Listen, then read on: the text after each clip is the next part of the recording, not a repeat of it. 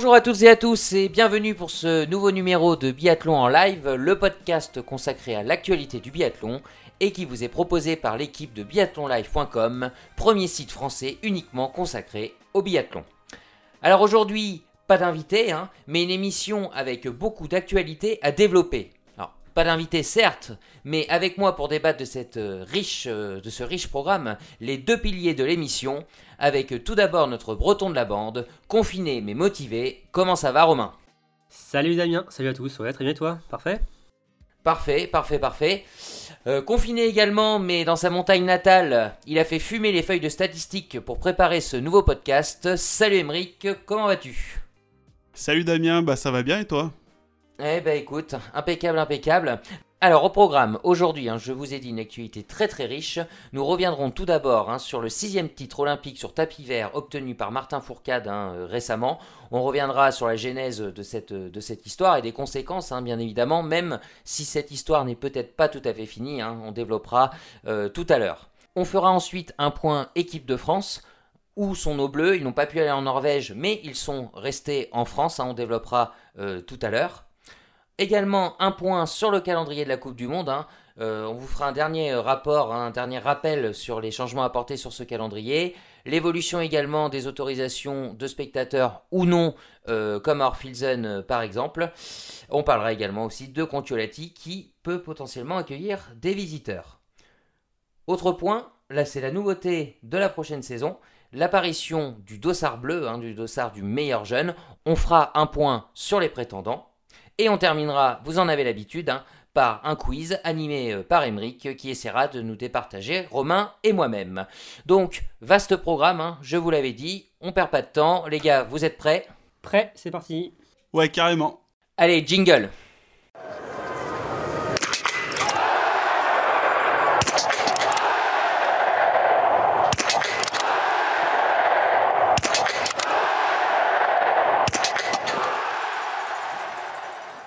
Alors, je vous l'ai dit, un premier sujet, le sixième titre olympique possible pour Martin Fourcade.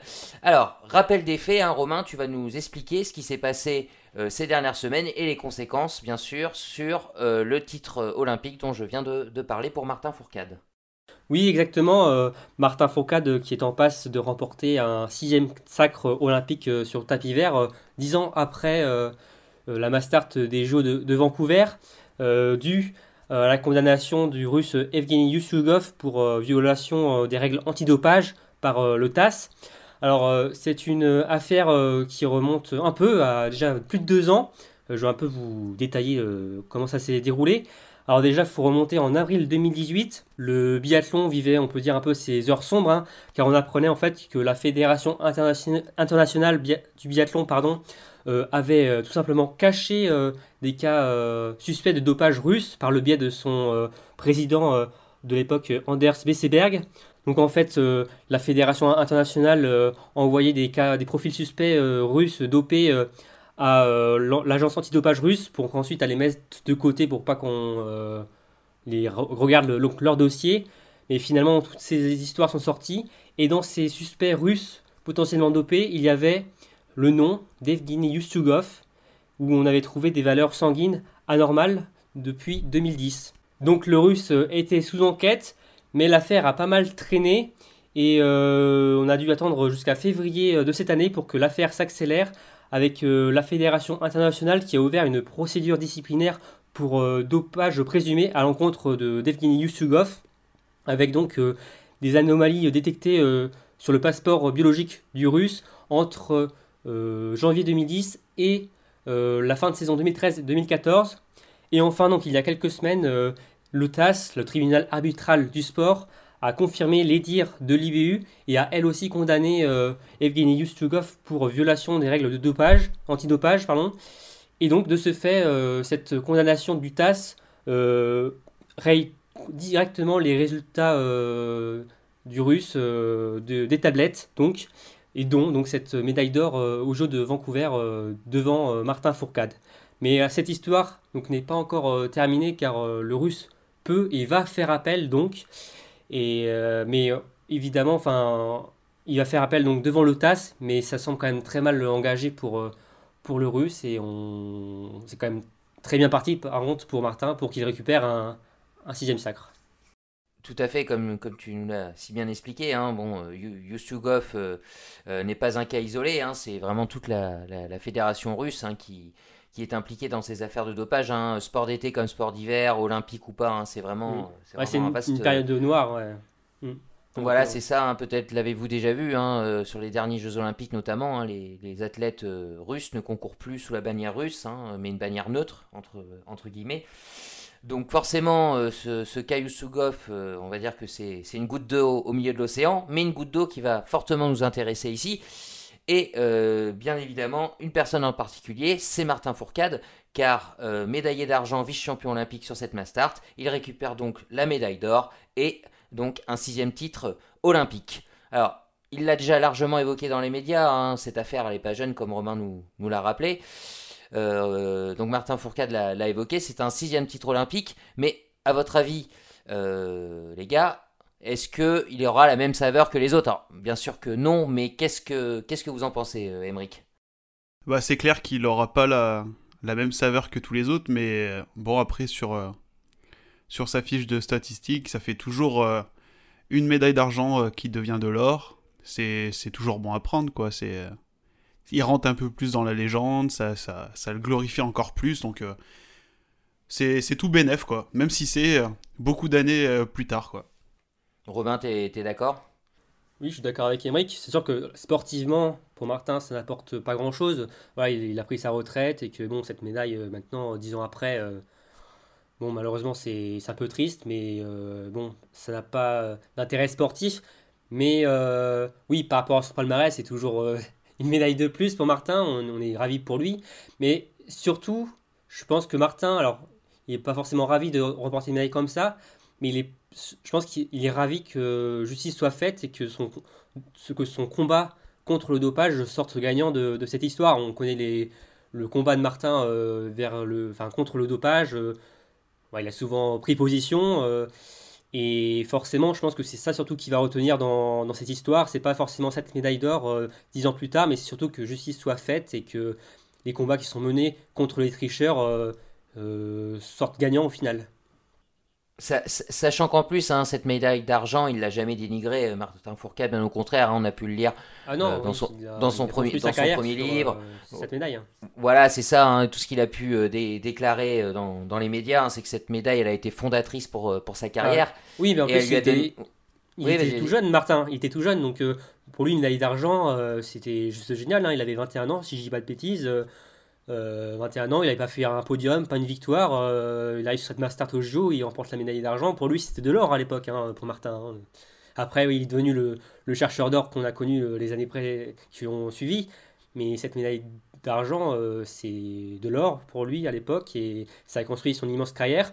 Et d'ailleurs, je pense que, je crois d'ailleurs qu'il l'a dit, et que s'il avait remporté l'or à Vancouver, ça aurait sans doute changé pas mal de choses dans, sur la suite de, de, de sa carrière donc. Bah oui, et alors, dans sa, sa motivation. Martin serait voilà, après Martin, c'est Martin, il serait quand même resté le, le sportif énorme qu'il est, mais après, je me dis peut-être qu'il n'aurait pas continué jusqu'au Jeux de Pyeongchang. Peut-être qu'il aurait arrêté après, euh, avant, pardon, parce qu'on sait que Martin, voilà, c'est un homme euh, enfin, un homme de, quête olympique. Attaché, euh, voilà, il fixait toujours des caps de 4 ans entre Vancouver, Sochi, Pyeongchang. Et je pense que. Non, non, sa carrière a été différente, mais après, on va pas refaire de toute façon l'histoire, parce que l'histoire, même sans cette médaille d'or, est magnifique. Mais euh, voilà, c'est une médaille de prise pour Martin et c'est.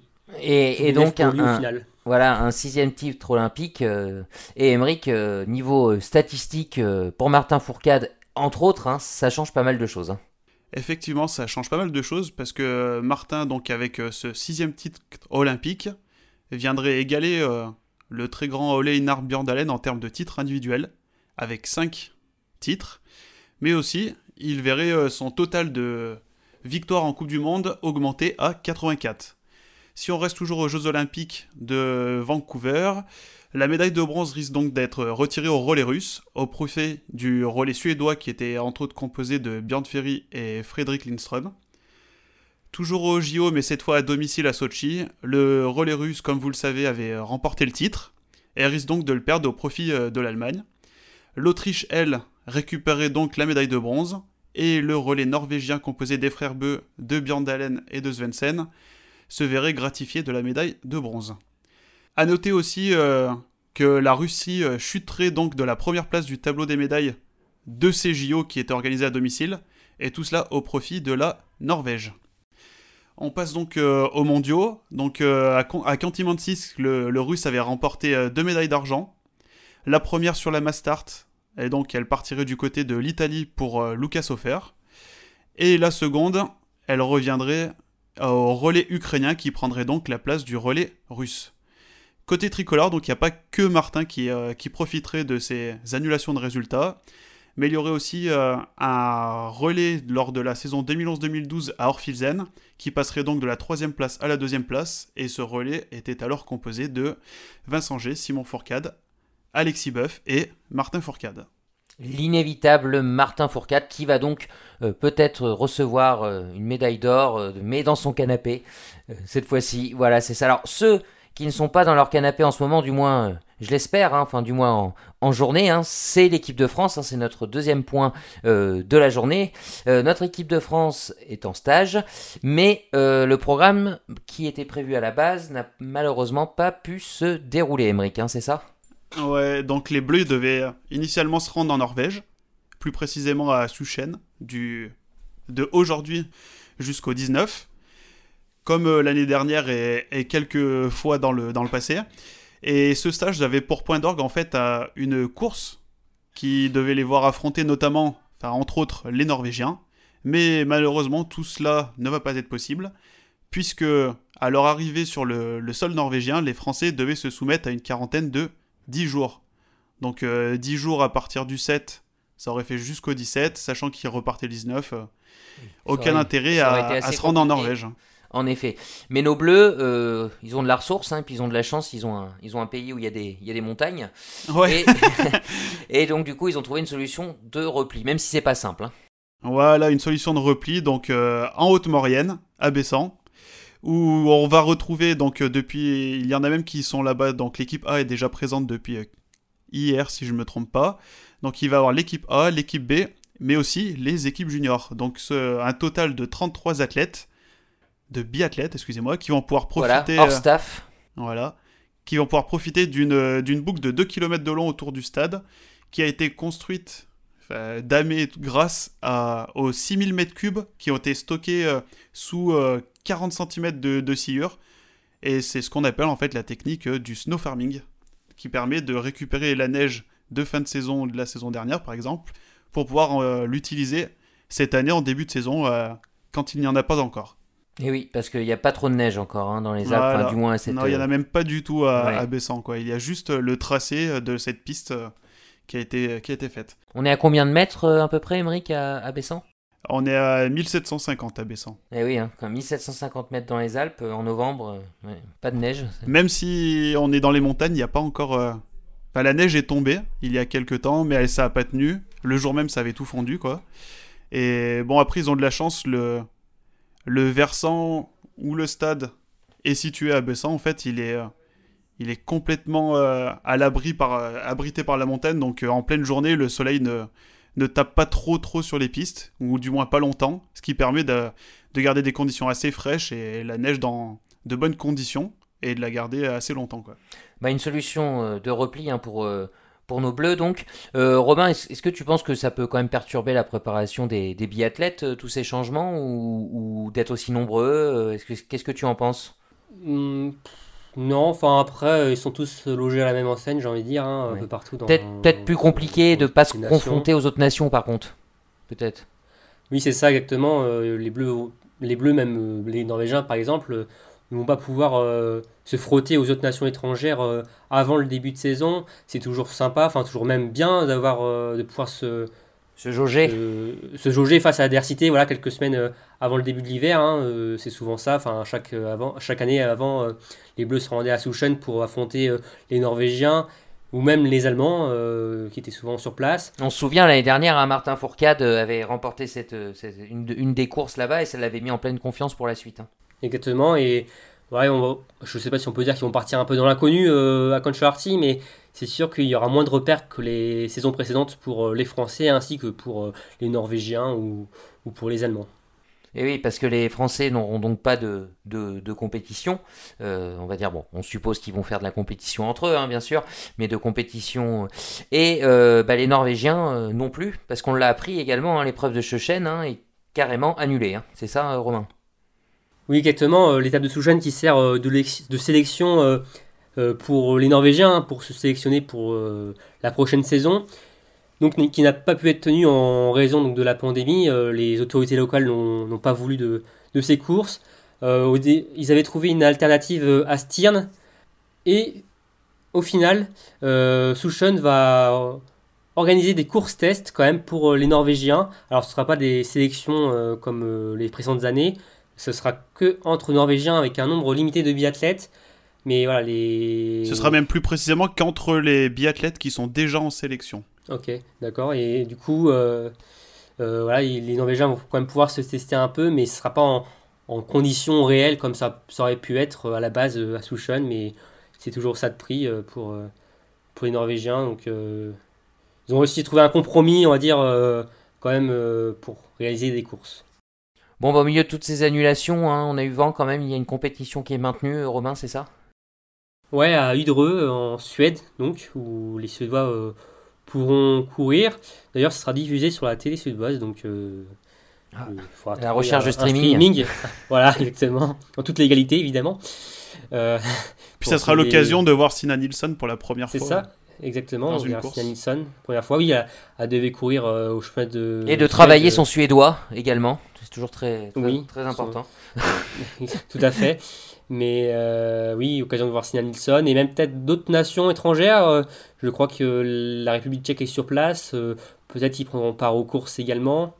Donc ouais, c'est bon, on va prendre ça. Hein, on ne sait pas comment on va se tourner la saison. si on, aura, une saison complète ou qui va ressembler à quelque chose. Pour prendre ce qu'il y a à prendre. Si vous avez raison, Romain. Même un streaming en suédois, on prend. De pouvoir regarder ses courses, ou regarder ses courses, mais ouais, ça va être très intéressant quand même de de voir ces courses en Suède parce que voilà, la, nation, la, Suède, pardon, c'est une, nation quand même forte du biathlon.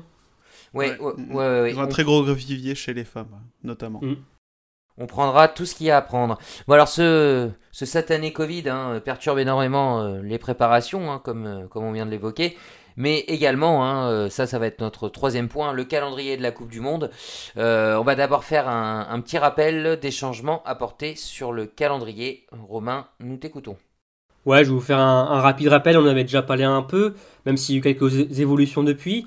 Euh, donc, comme on le sait, malheureusement, euh, l'étape du Grand Mornan a, été annulée, hein, remplacée par une, seconde étape à Orfilsen, tout comme également l'étape d'Ostersund en début de saison, remplacée par une étape en Finlande à Kontiolahti. Donc, sur le mois de décembre, on aura deux étapes à Kontiolahti, puis suivies de deux étapes à Orfilsen.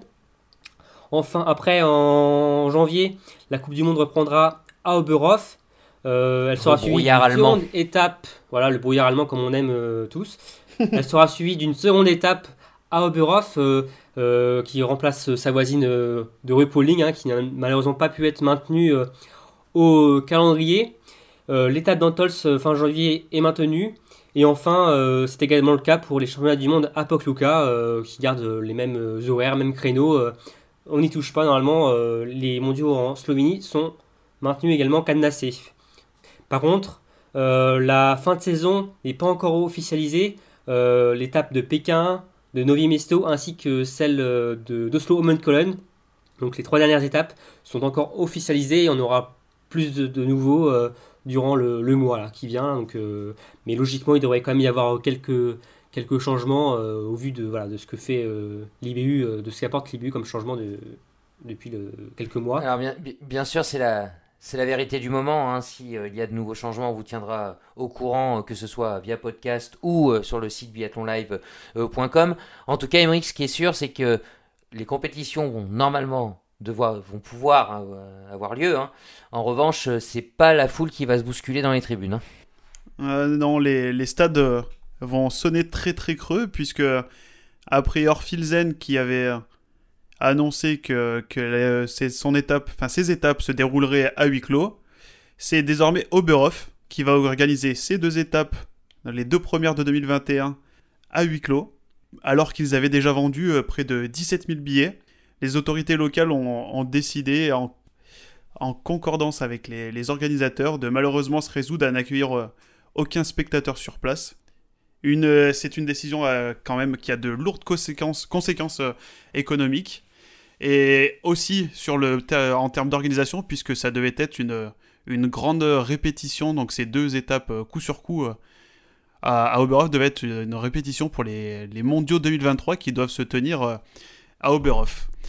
Et une décision euh, malheureuse ne vient jamais seule. Euh, on a eu aussi Antols, on a appris pas longtemps après, qui a annoncé la mauvaise nouvelle aux fans qui voulaient se rendre dans le sud Tyrol, mais ce sera aussi le cas. Les tribunes sonneront creuses et personne ne sera autorisé à venir supporter Dorothea Virer sur les bords de piste. Donc il y a une survivante hein, quand même au milieu de tout ce, ce, huis clos. Hein. c'est, l'étape de Conturlarti en, en Finlande, la première de l'année qui sera doublée, ou pour l'instant, hein, pour l'instant les spectateurs sont, sont, sont accueillis, hein, sont, sont acceptés. Mais ne vous emballez pas, Émeric. Euh, je crois que nous, pauvres Français, malheureusement, on ne pourra pas aller prendre sa dose de biathlon euh, en Finlande. Et non, malheureusement, on ne pourra pas. Donc, euh, ouais, cette étape, c'est Conturlarti qui maintient la, la venue de spectateurs, mais dans une euh, proportion limitée, puisque seulement 4500 euh, personnes seront, seront autorisées à, venir sur site. Et bon, euh, comme tu disais, bah, nous, on ne pourra pas y aller, tout simplement parce qu'on fait partie d'une liste qui a été faite par le, le, pays, par la Finlande, qui n'autorise pas les ressortissants de beaucoup de pays, dont la France fait partie, à venir sur site, enfin sur, dans le pays, en cette période de pandémie mondiale. Oui, oui, mais bon, hein, déjà, euh, on pense à nos biathlètes aussi, hein, 5000 personnes sur, les, sur le pas de tir ou en bord de piste, hein, peut-être qu'ils n'en verront pas d'autres de l'année, donc euh, on espère que ça va pouvoir euh, se tenir comme ça. Et on se rappelle aussi que, bon, en mars dernier, à Conchlarcy, le public était attendu, ils étaient déjà sur place, et quelques secondes, quelques minutes avant le début du, de la première course, le sprint on, on leur a dit de faire demi-tour, donc bon, on va pour le moment, le public est autorisé, mais euh, on va prendre ça avec euh, des pincettes quand même, euh, tellement la situation évolue vite avec cette pandémie. bon. Mais bon, rassurez-vous, hein, pour nous simples téléspectateurs, hein, sauf encore au tournement de dernière minute, mais les courses sont bien maintenues hein, pour le dernier week-end de novembre. Romain, pour être complet, avant de passer au prochain sujet, tu voulais nous faire un petit rappel également des changements apportés sur le calendrier des Cup Ouais, sur les deux autres circuits, euh, sur l'IBU Cup, alors on sait malheureusement euh, euh l'IBU Cup a été amputé de son début de saison. le circuit B ne débutera qu'en janvier. En tout, il n'y aura que 6 étapes, dont les championnats d'Europe à Dujniki Zdro en Pologne. Et enfin, la Junior Cup, la jeune relève ne pourra pas malheureusement s'illustrer sur le circuit international cet hiver, car la saison est purement et simplement annulée, hormis les mondiaux euh, à Aubertiliac en Autriche, euh, qui ont été maintenus, mais malheureusement, les jeunes devront se satisfaire du circuit national cet hiver.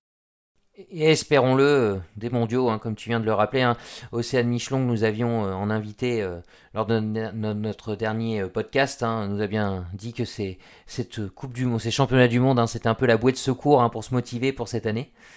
Donc on espère une année particulière, ouais. Mm. ouais. On espère que pour nos, nos jeunes juniors hein, qui pourront au moins avoir cette, cette compétition à se mettre euh, euh, sous, la, sous, la, dent, ouais.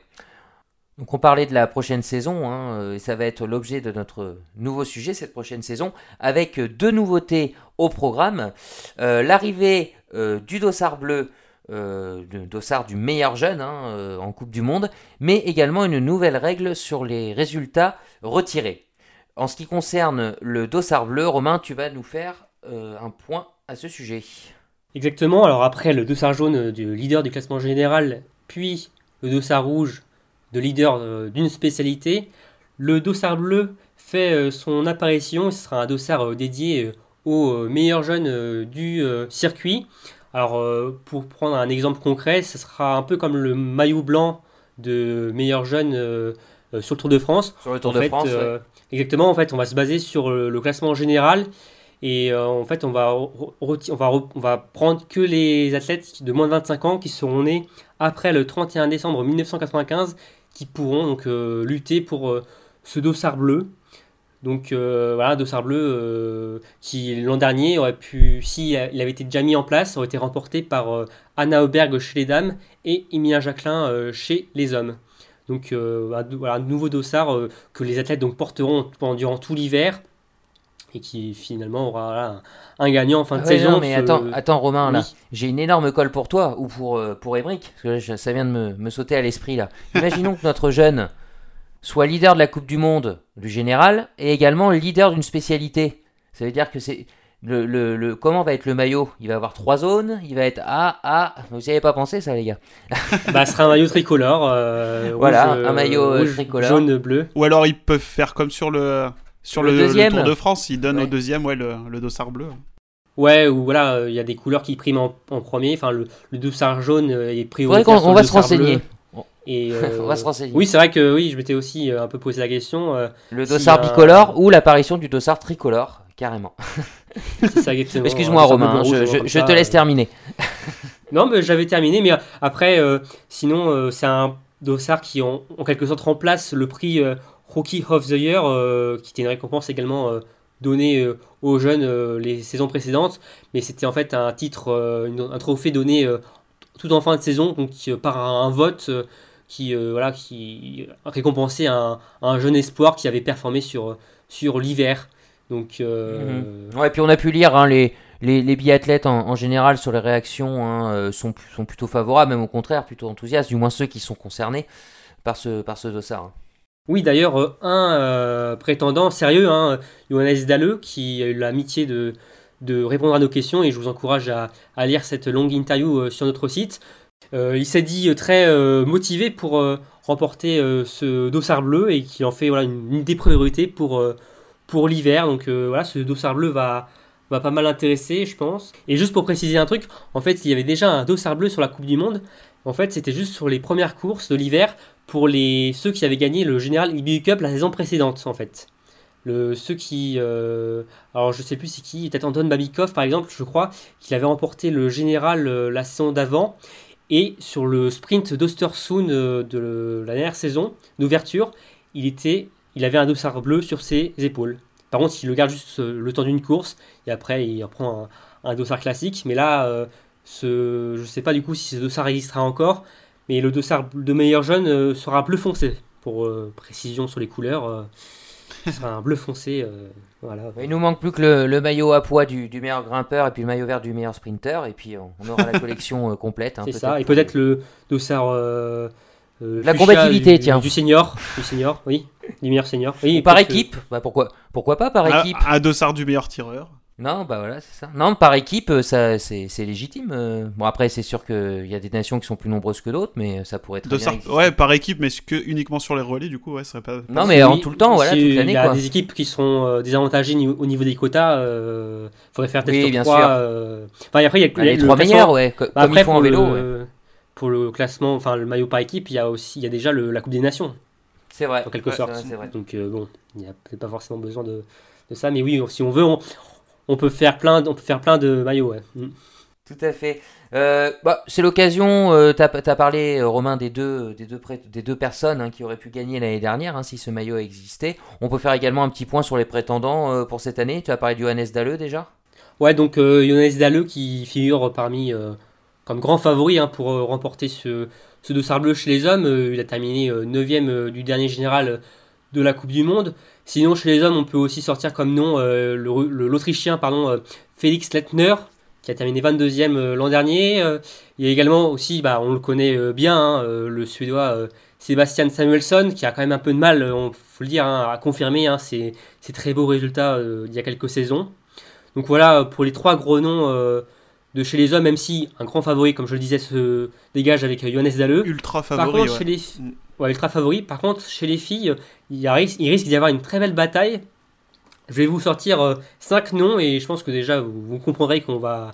Ça risque d'être euh, une bataille assez pimentée avec Ingrid Tendrevold, Julia Simon, Justine Breza, Marquita Davidova et Elvira Auberg. Donc voilà, des noms on qui, est sur qui du, parlent. On est sur quasiment Ouais, du, il y a du- du des top noms 20, expi- du top 20, quoi. ouais. Des noms jeunes et expérimentés, hein, à part peut-être Elvire Reberg hein, qui, a, qui n'a fait que sa première saison de l'an dernier. Mais sinon, on a que des gagnantes. Ouais, euh, qui est la plus jeune des 5. Voilà, on a beaucoup de filles qui ont fait pas mal de podiums en Coupe du Monde. Euh, Julia Simon, Justine Breza, Marketa Davidova qui ont remporté au moins déjà une course en Coupe du Monde. Ingrid Tendrevold, 5 podiums en carrière. Euh, Mar- euh, Elvira Porteuse Reberg, du dossard jaune. 24e. Oui, dossard du, porteuse du dossard jaune euh, au Grand Bornand. Auberg, la petite sœur de Anna Auberg, donc, qui a terminé 24e du général pour sa première saison. Donc euh, voilà, une, euh, donc combien euh, 10, voilà, euh, Ingrid Tendrevold, Julia Simon et Justine Breza qui ont terminé dans le top 10 l'an dernier. Donc une pelletée de prétendantes qui risque d'animer cette lutte pour le dossard bleu, dont je trouve que c'est une très bonne idée. Et encore plus de suspense pour, euh, pour la- toute la saison. ouais. C'est c'est une très bonne idée. hein. Tu parlais d'Emilien, euh, Jacqueline, tout à l'heure. Euh, Romain, il a eu la mauvaise idée de prendre un an cette année, c'est pour ça qu'il peut plus être éligible au, au classement. C'est ça, ouais, il, a, il est trop vieux maintenant, Emilien. euh, Il ne pourra pas lutter pour ce. Ouais, mais il aime bien le jaune et le rouge aussi, hein. donc je pense qu'il s'en satisfera. Je pense que oui, il peut se, il se convenir de voilà d'un dossard jaune ou d'un dossard rouge, euh, ça lui ira très bien, je pense. Mais oui, par contre chez les hommes bleus, il y a malheureusement ils sont trop vieux entre guillemets. Alors hormis euh, Martin Perea Bottonnet qui intègre le groupe A, mais bon, Mhm. euh, vu que ce sera sa première saison Coupe du Monde, Ça va être dur de lutter avec Dalleux. hein. Exactement, voilà, faut être aussi un peu réaliste, on va dire, objectif, mais euh, et pourquoi pas après, mais la lutte chez les hommes semble semble, on va dire pas acquise, mais euh, se diriger vers euh, Johannes Dalleux versus euh, Johannes Dalleux. Mais, euh, Sauf si les- euh, Samuelson euh, se réveille, confirme Voilà, sa, c'est ça, exactement, sa- sa euh, saison si- 2018. euh, Bon, Mais chez les dames, euh, voilà, euh, la lutte se semble belle et ça va animer en plus euh, cette, cette saison. euh, ça risque d'être un beau combat. eh ben on suivra ça de près, euh, bien évidemment. Emeric, tu voulais rajouter un mot? Voilà, juste à- avant de finir, je voulais rajouter un mot. Donc, il y a nos, nos collègues de Fondo Italia qui euh, avaient imaginé si le dossard bleu avait existé sur les 15 dernières saisons. Et donc, euh, juste pour vous dire, euh, chez les dames, il y en a une qui s'en sortirait très bien avec 5 dossards bleus à son compteur, la très grande euh, Magdalena Neuner. Et chez les hommes, bah, celui qui domine le biathlon depuis deux saisons, lui, l'aurait également remporté à 5 reprises. D'accord. Martin l'aurait jamais eu. Si Martin l'aurait remporté les deux fois juste avant, euh, juste avant Johannes Beu, donc sur les saisons 2011-2012 et D'accord. 2012-2013. D'accord, d'accord, d'accord. Ça aurait été des belles lignes à rajouter aussi au palmarès de, de Martin. Tout à fait, tout à fait. Donc ce dossard bleu, je vous ai dit, c'est une des nouveautés euh, de la prochaine saison, car Emmerich, il y en a une autre, hein, euh, ça va être notamment au niveau des résultats euh, retirés, la donne change. Ouais, ouais, la donne change. Donc, comme vous le saviez, enfin, peut-être que vous ne le saviez pas, mais avant la saison 2010-2011, l'ensemble des résultats d'un d'un biathlète n'était pas pris en compte à la fin de la saison, puisque les points des trois moins bons résultats étaient ôtés pour euh, constituer le vrai classement final général. Et après, on a eu un petit changement donc euh, sur une seule saison, en 2010-2011, où l'ensemble des résultats étaient pris en compte. Donc, euh, on, on notait aucun résultat. Ensuite, euh, on est passé euh, sur euh, un décompte avec euh, les deux plus mauvais résultats qui étaient retirés euh, de ce classement. Et l'année prochaine, donc euh, sans doute pour prévoir euh, les nombreux forfaits, enfin on l'espère pas, hein, les forfaits qui devraient arriver à cause du coronavirus, donc euh, l'IBU a décidé de passer à 4 le nombre d'impasses pour un biathlète. C'est-à-dire qu'en fin de saison, on va prendre les 4 moins bons résultats, on va les retirer, et ça va nous faire le vrai classement final de fin de saison. Et souvenez-vous, hein, c'est c'est important ces résultats retirés. Euh, Souvenez-vous de la, la fin de saison dernière euh, dans le duel Johannes Beu Martin Fourcade. hein. Euh, les résultats, des résultats pas retirés, euh, Martin Fourcade aurait remporté un, un nouveau globe de cristal. hein. Donc euh, là, il y en avait deux de retirés. Là, ça serait quatre, donc l'écart aurait été encore plus important parce que Johannes Beu avait fait Ouais. quatre impasses. hein. Donc Ah oui, euh, ça va encore plus profiter à Johannes Beu, c'est sûr. voilà, c'est Mm. c'est ça. Romain, tu, tu en penses quoi? C'est- Tu penses que c'est vraiment quelque chose euh, lié à la crise sanitaire? C'est quelque chose qui Ouais. va- Après, euh, ouais, on peut après ne, alors, on, ne aimer ou pas aimer euh, ces résultats retirés. euh, bon, ça c'est chacun pense comme il veut. Mais dans la logique de l'IBU, dans cette logique déjà d'avoir des, des résultats retirés, je trouve que c'est logique de rajouter deux résultats supplémentaires avec sans doute pas mal, comme disait euh, des cas de, enfin, des Alors, tu forfaits trouves des ça logique. Tu trouves ça logique sur cette saison-là ou en général? Oui, sur, sur cette saison-là. Oui, sur cette saison-là, par contre. Enfin, les résultats euh, retirés, je trouve ça, oui, euh, je- moi ça ne me dérange pas. En général, euh, je peux trouver ça normal. euh, Alors moi, je- ça, ça- ça ne m'attire pas du tout. Je- Vas-y, Ouais. développe, je t'expliquerai après. Parce qu'après, oui, je sais qu'il y en a. Bizarrement, il y en a beaucoup qui ont découvert ces résultats retirés cette saison parce que Martin Fourcade euh, a perdu ce- les gros globes à cause de ça, mais ça existait depuis pas mal d'années, donc euh, bon, ça dérangeait pas grand monde avant. Voilà. Mais. euh, Ah bah oui, parce qu'on le sait, on le sait, euh, on le sait en début de saison. Enfin, je veux dire, c'est pas. Oui, voilà. Oui, parce que pas on- du ciel, quoi. On a l'impression que beaucoup de gens ont découvert cette règle euh, cet hiver parce que Martin Fourcade a, les a, Oui, a oui, perdu. oui. ce- voilà, c'est. Avant, ça dérangeait pas forcément grand monde. Donc bon, voilà, Ouais, ça me fait un peu rire, quoi. Mais après, non, ça me dérange pas forcément cette règle. Mais dans la logique de l'ébut de, cette, de ces résultats retirés, et, en, en- et en- avec la vue donc, de cette saison et les nombreux forfaits qu'il risque d'y avoir, je trouve en fait cette règle, enfin, cette, de mettre deux résultats en plus retirés, logique au final euh, dans, dans, dans cette période. Après, on verra euh, comment se passe la saison, mais moi je trouve que c'est logique d'un point de vue euh, de ce que fait l'IBU, enfin, de cette règle. Oui, non, mais euh, c'est vrai que pour, pour cette année, je suis, je suis entièrement d'accord avec toi. Ça va être une année tellement particulière. On risque d'avoir pas mal de forfaits, euh, donc de choses comme ça. Par contre, moi, ça m'a toujours dérangé euh, euh, ce, ce, cet aspect-là. Moi, c'est plus sur un côté. bah, un classe, une course d'un jour, c'est une course d'un jour. On la remporte, on la remporte pas. On était bon, pas bon. Mais un classement général, c'est une régularité.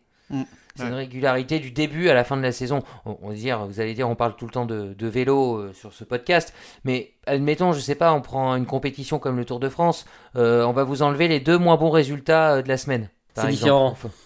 Le Tour de France, ça se passe sur trois semaines. Oui, Euh, non mais bien sûr, La, non mais la là c'est par biathlon, ça se passe sur 4 mois et 4 mois, tu as forcément des périodes où bon, tu peux tomber malade. euh, Mais quelqu'un par contre qui aura été à fond pendant 4 mois et qui, qui aura fait qui sera fatigué davantage parce que attention, il y a l'aspect et le résultat retiré, vous êtes en compétition ou vous terminez 40e, c'est ce résultat là, mais aussi l'aspect forfait qui rentre en compte. Ça c'est pour moi c'est différent. C'est le forfait ne devrait pas être retiré, c'est uniquement le- la mauvaise Oui. performance quoi. Mais bon, après c'est oui, enfin, qu'un un forfait, on va dire, euh, justifié d'une maladie, quoi. Tu... Ouais, bah alors c'est- oui. Voilà, il y a. là, Après, oui, on serait pas rendu, quoi. Tu à que beaucoup de personnes qui tricheraient. euh, On aurait tous, ouais, on, on aurait tous en un rhume. de fausses maladies, ouais. voilà, Mm. euh, C'est ça, oui. Et, Ouais. Émeric, tu, tu Mais c'est vrai que moi aussi, le, le fait de retirer des, les résultats, c'est pas quelque chose que je trouve euh, très très. Enfin, Juste. c'est comme tu dis, hein, ça ça commence pas vraiment la régularité sur toute une saison, quoi. Parce que bon, le biathlon, ça doit être un sport, ça reste un métier pour ces personnes-là. Et dans ton métier, on te retire pas des résultats euh, quand tu Ou fais au moins prendre de- le départ, comme je disais tout de- à l'heure, ouais. au, au moins de pouvoir prendre le départ. euh, après, voilà, il y aura une justice euh, et tout, mais c'est vrai que c'est. ouais. Ouais. Ouais, non. On va soumettre ça à l'IBU, on va faire une requête avec Ouais, ouais, après, on voit euh, lors des, Pas super fan. des dernières années, enfin, l'IBU, euh, c'est quand même un casse-tête pour l'IBU. Hein. Ils ont pas mal changé. Des fois, il y en Bien avait sûr, plus. bien Après, sûr. il y en avait trois. Après, ils ont mis à deux. euh, ça a quand même pas mal polémiqué. Je crois une année où avec euh, Björn Dalen, où il a pu gagner un, un gros globe avec ça, alors que, enfin, c'est assez compliqué. Mais euh, après, Ouais. les règles sont comme ça. on- Les biathlètes les connaissent. Euh, L'an dernier, bah, Martin, euh, par exemple, vu qu'il a perdu le gros globe euh, à cause de, à cause, on va dire, de ces règles des deux résultats retirés, connaissait les règles, donc. euh, Bien sûr. Enfin, Ouais. il savait très bien que ça allait se passer comme ça. Il en a pas fait tout un fromage. hein, euh, Donc, euh, C'est- tu sympa. vois, je, je Oui. Ouais, moi je trouve que ça aurait été quelque chose alors euh, qui devrait qui devrait être plus mis en place, tu vois, sur des niveaux un peu plus euh, en dessous, tu vois, genre l'IBU Cup, la Junior Cup. Alors que c'est des choses qu'ils ne font pas parce que Junior Cup, IBU Cup, c'est des courses où c'est pas forcément des gens où sont leur métier à plein temps, euh, ils peuvent être amenés à rater quelques courses et là ça aurait peut-être un peu plus d'intérêt quoi. Coupe Cup, Monde, après, euh, euh, t'as des biathlètes qui viennent, qui reviennent, qui vont en Junior Cup, en Coupe du Monde. Enfin, c'est euh, un circuit Ouais, mais pas tellement, dans- pas- euh, Pas pour jouer Oui, le, bah voilà, juste- pas pour jouer ouais. le général quand même. Enfin, pas enfin, le top après, 10, le top général 15, IBU quoi. Hum, hum, hum, ouais. Moi je trouve que ça aurait plus sa place sur des niveaux inférieurs que euh, sur le niveau Coupe Ouais, du mais il y, a- a quand même, mais il y a quand même moins d'importance en IBU Cup. Enfin, il y a moins de. Enfin, Oui, non, non. Après- pas, alors après, euh, pour l'anecdote, hein, euh, bon, ce serait à vérifier euh, statistiquement parlant, Émeric, mais euh, Ouais. ce- cette double impasse, quand elle était double, voire triple, hein, Émeric l'a rappelé tout à l'heure, Mm. ça a souvent servi aussi pour faire des impasses, soit avant les grands championnats, Mm. euh, mais pour continuer à jouer le général, mais aussi pour zapper la tournée nord-américaine. Exact. Euh, ouais. ouais. Ouais, Comme eu- les Norvégiens. Tu penses aux Norvégiens, c'est ça, je suppose? Voilà, je suivez, suivez mon, remar- mon regard, hein, même si c'est pas simple euh, à travers ma voix. Mais euh, voilà, hein, donc euh, bon, peut-être Bah que après, tout le monde y on dit son Norvégiens, compte, mais hein. les Norvégiens ne jouaient plus trop forcément le général, vu que Martin Fourcade euh, avait déjà beaucoup trop de points d'avance. Donc euh, bon. euh, Oui, oui, oui, mais ça, ça remonte pas forcément euh, aux années Fourcade, hein, c'était même les années avant, tout ça. Enfin, des, les- je sais- depuis quand ça, ça a été introduit Tu l'as dit, Emmerich, euh, tout à l'heure, euh, le, le Bah, retrait avant la saison 2010-2011, c'était, ça a toujours été les deux plus mauvais résultats. Ouais, voilà, c'est ça, ouais. Les, euh, les trois, les trois, excusez-moi. Après, il y a eu une saison où il y en a eu pas du tout. C'était en 2010-2011. Et après, ils sont revenus aux deux plus mauvais résultats qui étaient enlevés. Ouais, c'est ça. Par exemple, en, en patinage artistique, les deux plus mauvais résultats sont retirés, mais les deux meilleurs aussi. Les deux meilleures notes et les deux moins bonnes notes sont retirés. Ah Ah, ouais, oui, ouais. oui. Ouais. ouais. C'est encore un Ah, autre système. C'est euh, différent. Là, c'est Mm. là, c'est sur Mm. une, une- voilà. Une- Sachant que quand on joue le général de la Coupe du Monde, euh, il y a de fortes chances que les deux meilleurs résultats enlevés, ça soit euh, deux victoires. Quoi, hein. Ouais, souvent- ouais, ouais. Souvent ça, hein, donc euh, c'est un petit peu, c'est un petit peu différent. Enfin bon, voilà, hein, c'est pour ces nouveautés euh, pour la prochaine saison. Donc je vous rappelle, hein, le dossard bleu du meilleur jeune et les quatre résultats euh, retirés qui auront certainement des conséquences sur le classement général, mais qui l'IBU, on l'a dit, doit s'adapter aussi avec cette, cette prochaine saison qui s'annonce compliquée. Bon, vous en avez l'habitude, vous connaissez. On va terminer en légèreté euh, ce, ce podcast avec un petit quiz. Et bien évidemment, quand on parle de quiz, hein, on parle d'Emeric à qui euh, je laisse la main. Merci, merci Damien. Donc, euh, bon, comme d'habitude, un quiz. Je vais incarner une personne. Vous allez devoir, devoir trouver qui je suis. Est-ce que vous êtes prêts? Oui. Oh bah oui, faut- oui, oui, on est prêt, on est prêt. Ok, donc on est parti. Alors, je suis né le 4 août 1979 à Siezin. L'accent, attends, attends, c'est quoi cet accent là si, si, si, si- Je, ouais, aucune aide. Ok, d'accord. Je, je, Ah voilà, c'est c'est sûr qu'on n'est pas aidé là. hein. je peux vous répéter, c'est Siezin. Ok. J'ai démarré au niveau international en 95, à l'âge de 16 ans, en intégrant directement la Coupe du Monde. Je marque mes premiers points lors de la quatrième saison dans, dans ma quatrième saison dans l'élite, en 99, en signant mon premier top 10 au sprint d'Oberhof, avec une huitième place. En 2000, je suis championne d'Europe du sprint, ma première victoire internationale. En 2003, je monte sur mon premier podium en relais mixte à Rupolding. J'obtiens mon premier podium individuel sur l'individuel Dolmen Collen en 2004. Mes deux victoires en Coupe du Monde, je les obtiens en 2006 au sprint d'Ostersund et en 2013 au sprint de Sochi. Je signe ainsi ces deux succès individuels lors des deux saisons où j'obtiens mes meilleurs classements généraux, 16e en 2006-2007 et 15e en 2012-2013. Je figure au classement final de la Coupe du Monde durant 20 saisons consécutives, de 98 à 2018. Ça, c'est- ça, c'est un gros indice. ça. C'est un gros indice. Toujours pas d'idée Ah. Romain Vit- Vitkova Non, c'est pas Vitkova. Les deux derniers hivers, je prends part à la Coupe du Monde sans réussir à marquer le moindre point.